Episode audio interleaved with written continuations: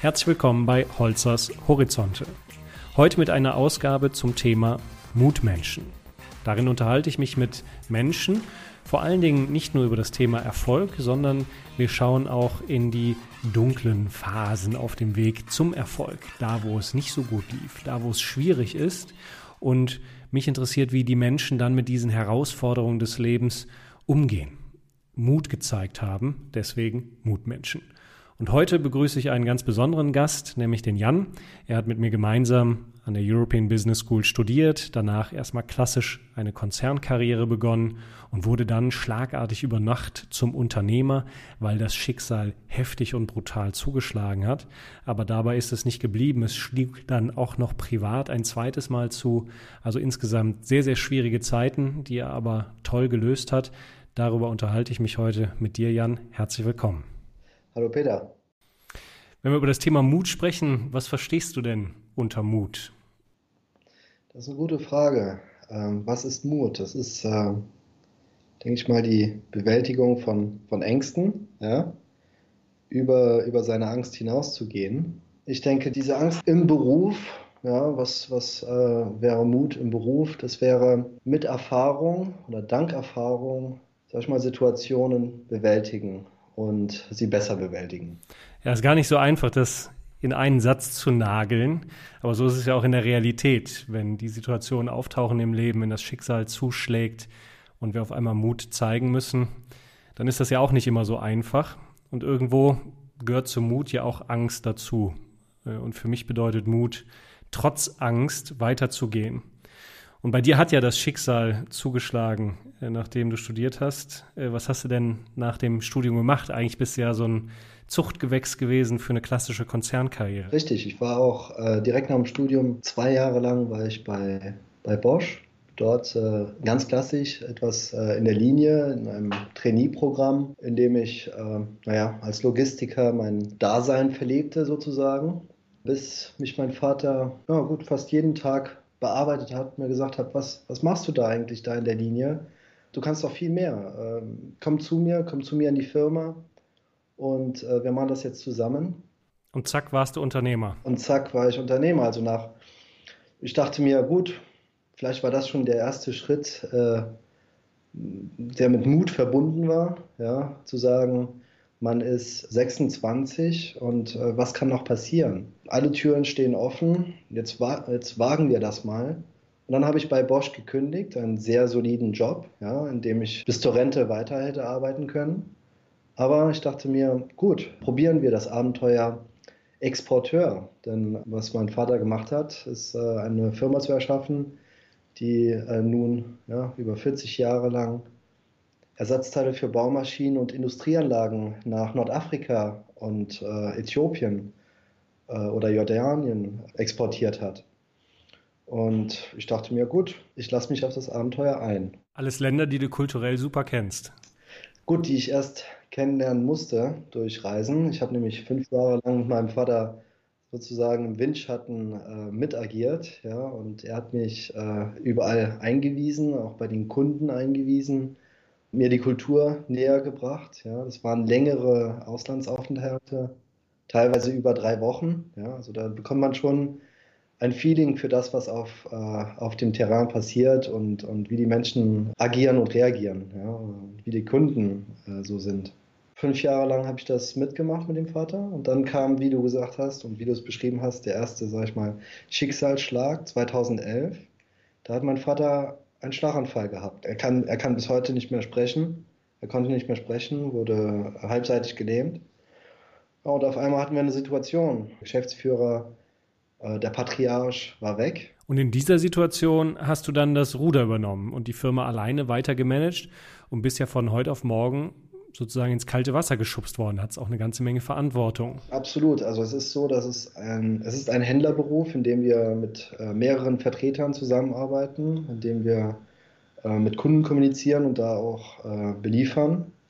da kannst du dir vorstellen, dass wir auch viele Außenstände hatten. Also es ging da um sehr viel Geld, was auch bei den Kunden war, was machst du jetzt? Äh, jetzt stehst du da und musst all deine Erfahrung und dein Wissen, was du in den letzten fünf Jahren mitbekommen hast, musst du jetzt zusammen und daraus einen Plan schmieden, wie, wie die Zukunft hier weitergeht. Wir dürfen nicht vergessen, dass wir hier auch ungefähr zehn Angestellte haben. In Algerien mit den Vertretern auch nochmal ungefähr 15 Leute zusätzlich beschäftigen. Also es ist eine ganze Menge an, an, an Leuten und Menschen, die davon abhängen, wie deine Entscheidungen tagtäglich gefeilt werden. Das ist die Verantwortung für die anderen Menschen, aber es ist ja auch insgesamt der, die Verantwortung für den Umsatz. Alle dachten, wenn der Senior weg ist, dann bricht alles zusammen, aber du hast den Umsatz gehalten. Ist gehalten, ist geblieben, genau. Also seit sieben Jahren äh, führe ich nun äh, die Firma ohne meinen Vater und der Umsatz ist geblieben, äh, bis, bis auf die letzten zwei Jahre. Stabil und äh, wir haben sogar Ergebnisse verbessern können. Was ist passiert 2011, als mein Vater, äh, äh, sag ich mal, nicht mehr da war? Was mussten wir machen? Ich musste gegenüber den Kunden, ja, eigentlich blöffen und äh, dem Kunden das Vertrauen vermitteln, dass wir als Firma, als Team weiterhin da sind. Aber wie geht das denn genau? Ich sag mal, wenn die Kunden in fremden Ländern so fixiert sind auf deinen Vater und der ist jetzt auf einmal von heute auf morgen nicht mehr da und der Junior steht vor der Tür. Wie genau seid ihr denn damit umgegangen? Ja, wir konnten äh, beim Kunden auch Zuversicht wecken, ja, durch Lieferung, durch Leistung und haben am Anfang auch geblufft. Gesagt, der, der Vater ist jetzt äh, in Urlaub oder, oder erholt sich gerade. Und peu à peu haben wir dann die Situation aufgelöst und die Kunden haben uns weiterhin vertraut. Das war das, das, war das Wichtige. Da mussten wir Politik machen. Und in der Situation war das Leben dann schon wieder spendabel, was Schicksalsschläge angeht. Nur leider war es kein positiver, sondern schon wieder ein negativer. Was ist denn dann noch obendrauf gekommen? Vor zwei Jahren hat sich der äh, Ölkurs ja, fast um ein Drittel verringert. Und äh, dadurch haben die Kunden und die Staatskunden dort in Algerien insbesondere kein Geld mehr. Und auf einmal äh, sind wir mit einer ganz kleinen Auftragslage konfrontiert. Welche Auswirkungen hat das? Kann man das in Prozenten greifen? Äh, das kann man Prozent auf 60 Prozent bis 70 Prozent beziffern. Ja. Boah, das ist aber sehr viel. Sehr viel. Ähm, und dann, und dann muss man sich natürlich überlegen, gut, was, was machen wir jetzt? Ähm, wir müssen jetzt, ich musste natürlich dann äh, mich umorientieren, auch neue Kunden suchen und da auch nochmal Mut beweisen. Mut und Zuversicht. Das heißt, da musste ich Nochmal aufs Terrain, also man kann sich das so vorstellen, äh, wenn ich in Algerien bin zum Beispiel, das ist ein Land so groß wie Europa, da muss man in einer Woche, fährt man dann äh, gute 1500, 1800 Kilometer und besucht einen Kunden nach dem anderen. Und man besucht auch Kunden, die man noch nie vorher gesehen hat und wo man noch nicht mal weiß, dass das ein Kunde werden könnte. Aber was wir können, ist Ersatzteile liefern. So. Und dieses Wissen im Hintergrund und dieses Können im Hintergrund, daraus entsteht Vertrauen, Vertrauen in sich, entsteht auch Mut. Ja, man, man, man ist gut und man weiß, was man kann. Und dadurch geht man neue Kunden akquirieren. Du hattest ja eingangs auch über Mut gesprochen und dass zu Mut auf der anderen Seite der Medaille auch Angst gehört.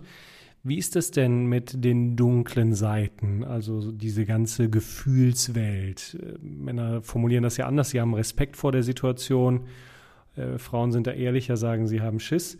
Aber welche Rolle spielten denn Gefühle für dich und wie bist du damit umgegangen? Man, man redet ja auch mit den Vertretern und man redet ganz offen mit den Vertretern. Vielleicht offener als mit seiner Frau oder seiner Partnerin, indem man sagt, du, wo geht's hin? Wo sind wir in zwei Jahren? Wie sieht das aus? Und aus dieser, aus dieser Angst heraus äh, erweckt Motivation. Denn wie oft sagen wir, okay, wir stehen jetzt mit dem Rücken an der Wand, was können wir jetzt machen? Da sagen erfahrene Vertreter von mir, die seit auch Ewigkeiten im Beruf sind, die sagen, ja, was können wir jetzt machen? Wir können jetzt nur nach vorne gehen, wir können jetzt nur laufen. Da müssen wir, wir müssen mehr laufen. Da ist die Situation ja insgesamt also echt extrem. Also es ging ja los mit deinem Schritt raus aus dem Konzern und zack, bist du Unternehmer. Das ist ja noch ein schöner Schicksalsschlag. Aber dann ging es ja nicht mehr so schön weiter. Dein Vater ist auf einmal ausgefallen und gesundheitlich schwer angeschlagen. Pflegefall, das ist ja auch eine, eine emotional krass belastende Situation. Und dann hört es ja nicht auf. Es kam der nächste Schicksalsschlag. Äh, Kunden, eure Top zwei Kunden sind weg. Umsatz bricht um 60 Prozent ein.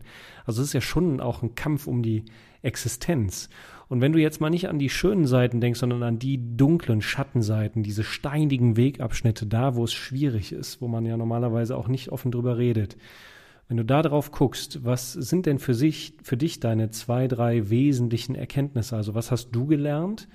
Oder anders gefragt, was empfiehlst du anderen für ihren Weg? Also was ich gelernt habe, ist, dass man zuhören muss, zuversichtlich sein, ja?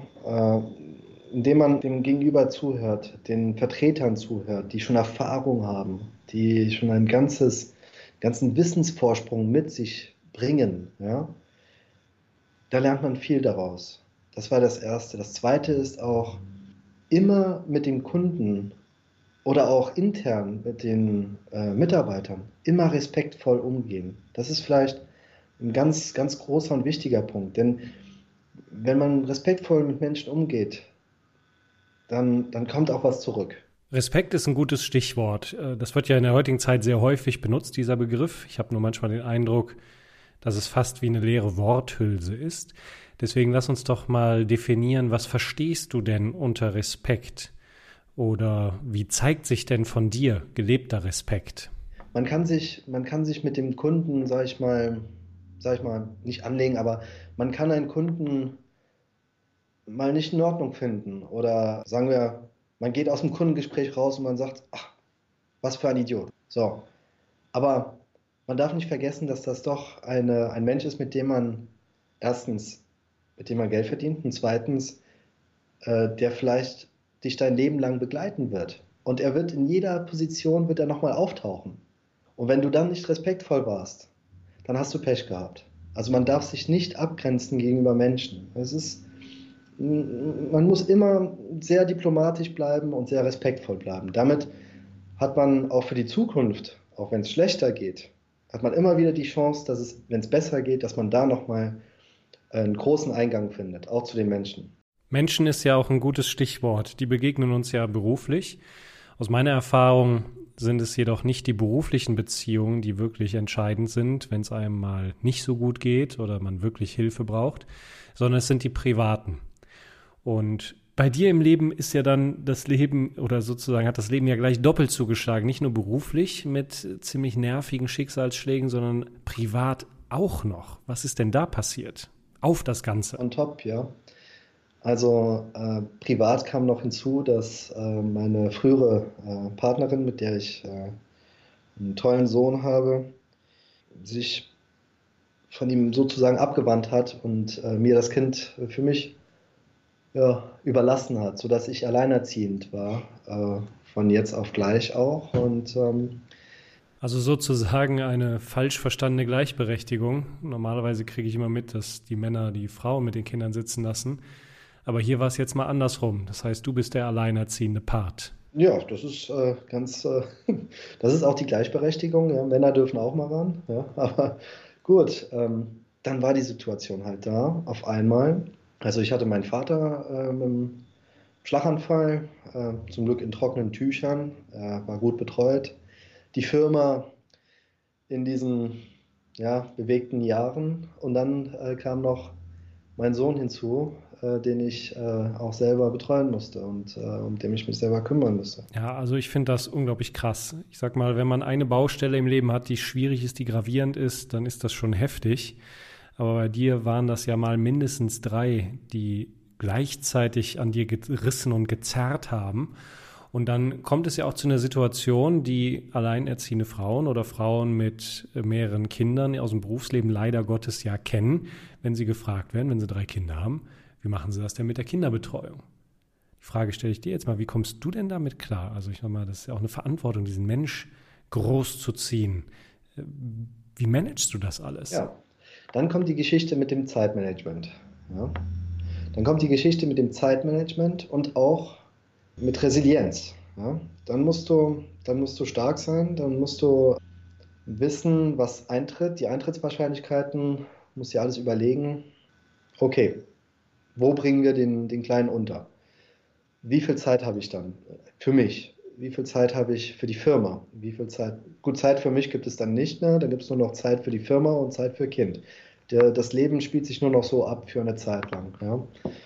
Aber war das wirklich alles nur Stärke, Resilienz, dass du einfach super tough da durchgegangen bist? War es wirklich du alleine oder was spielte da eine Rolle, um das alles erfolgreich zu managen und zu handeln? Nein, es war so. Dann kommt die Sache mit Respekt nochmal und mit äh, Zuversicht. Du hast ja im Laufe der Zeit um dich herum Freunde, Freunde, Familie und Menschen, die, die auch gerne helfen wollen. Dieser Ruf nach Hilfe, den kann man, den sollte man machen. Und man bekommt auch was zurück. Auch nur, wenn man respektvoll mit dem Gegenüber zurechtkommt. Also wenn man, wenn man seine Situation erklärt, äh, versteht, versteht das der Gegenüber. Die Not wird verstanden und man kann natürlich nicht eine, sag ich mal, Betreuerin von jetzt auf gleich anrufen und sagen, ich brauche, äh, kannst du bitte auf den, auf den Kleinen aufpassen.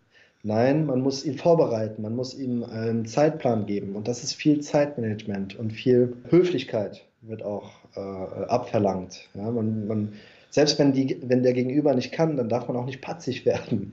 Also es ist wirklich, man muss, man muss sich organisieren, Nummer eins. Nummer zwei, man muss immer höflich bleiben, immer respektvoll bleiben und dann, und dann kommt auch was zurück. Ja, es ist, ähm, ich habe ich hab einen Vertreter, äh, einer unserer besten Vertreter und erfahrensten Vertreter hat mir immer gesagt, Jan, im Leben muss man zwei Sachen äh, können. Das ist, man muss wissen, wie man gibt und man, man muss wissen, wie man empfängt. Also Dankbarkeit, auch gegenüber der Hilfe haben. Ja? Ich denke, das hat, das hat sehr geholfen. Ja? Und da auch Mut und Zuversicht und äh, Respekt, das, das, ist eine Triade irgendwo. Ja? Na, das ist doch mal ein schönes Schlusswort. Vielen Dank, lieber Jan. Ich denke, du hast am Ende zwei sehr wesentliche Punkte genannt. Das eine ist das Thema Geben und Nehmen. Und ich denke, hier kommt es vor allen Dingen auch auf die Reihenfolge an. Erst geben, um dann auch nehmen zu können. Denn es kommt automatisch zurück, wenn man gibt. Das ist zumindest meine Erfahrung. Und wenn jeder diese Reihenfolge für sich beherzigt, dann haben wir sicherlich einen Beitrag zu einer schöneren Welt. Und das führt mich zu dem zweiten Punkt, was du zum Schluss gesagt hast, nämlich diese Triade, so wie du sie genannt hast, Respekt, Zuversicht und Mut. Ich denke gerade dieser Respekt im Alltag, das ist sehr entscheidend, denn wir leben als Krönung der Schöpfung in einer modernen Zivilisation und die Frage ist ja, was macht uns zur Krönung der Schöpfung und was macht uns zu einer Zivilisation? Ich denke, es ist im Wesentlichen der respektvolle Miteinander, auch wenn es Meinungsverschiedenheiten gibt, dass wir eben nicht im Hauen und Stechen des alten, vergangenen Steinzeitalters miteinander umgehen, sondern dass wir es modern und respektvoll machen. Und das bedeutet für mich im Wesentlichen hart in der Sache, fair zu Menschen. Lieber Jan, schön, dass du da warst. Danke für diese offenen Worte und ein Einblick in die Welt, wo es eben nicht nur glänzt, sondern so wie es jeder Mensch ja hat, auch in die schwierigen Phasen und wie du damit umgegangen bist. Vielen Dank dafür. Ich danke dir für das Interview und wünsche dir viel Erfolg mit deinem Blog. Das waren Holzers Horizonte. Heute mit einer Sonderfolge zum Thema Mutmenschen. Wenn Sie mehr erfahren möchten, schauen Sie doch mal auf meine Homepage www peterholzer.com. Bis dahin, bleiben Sie gesund.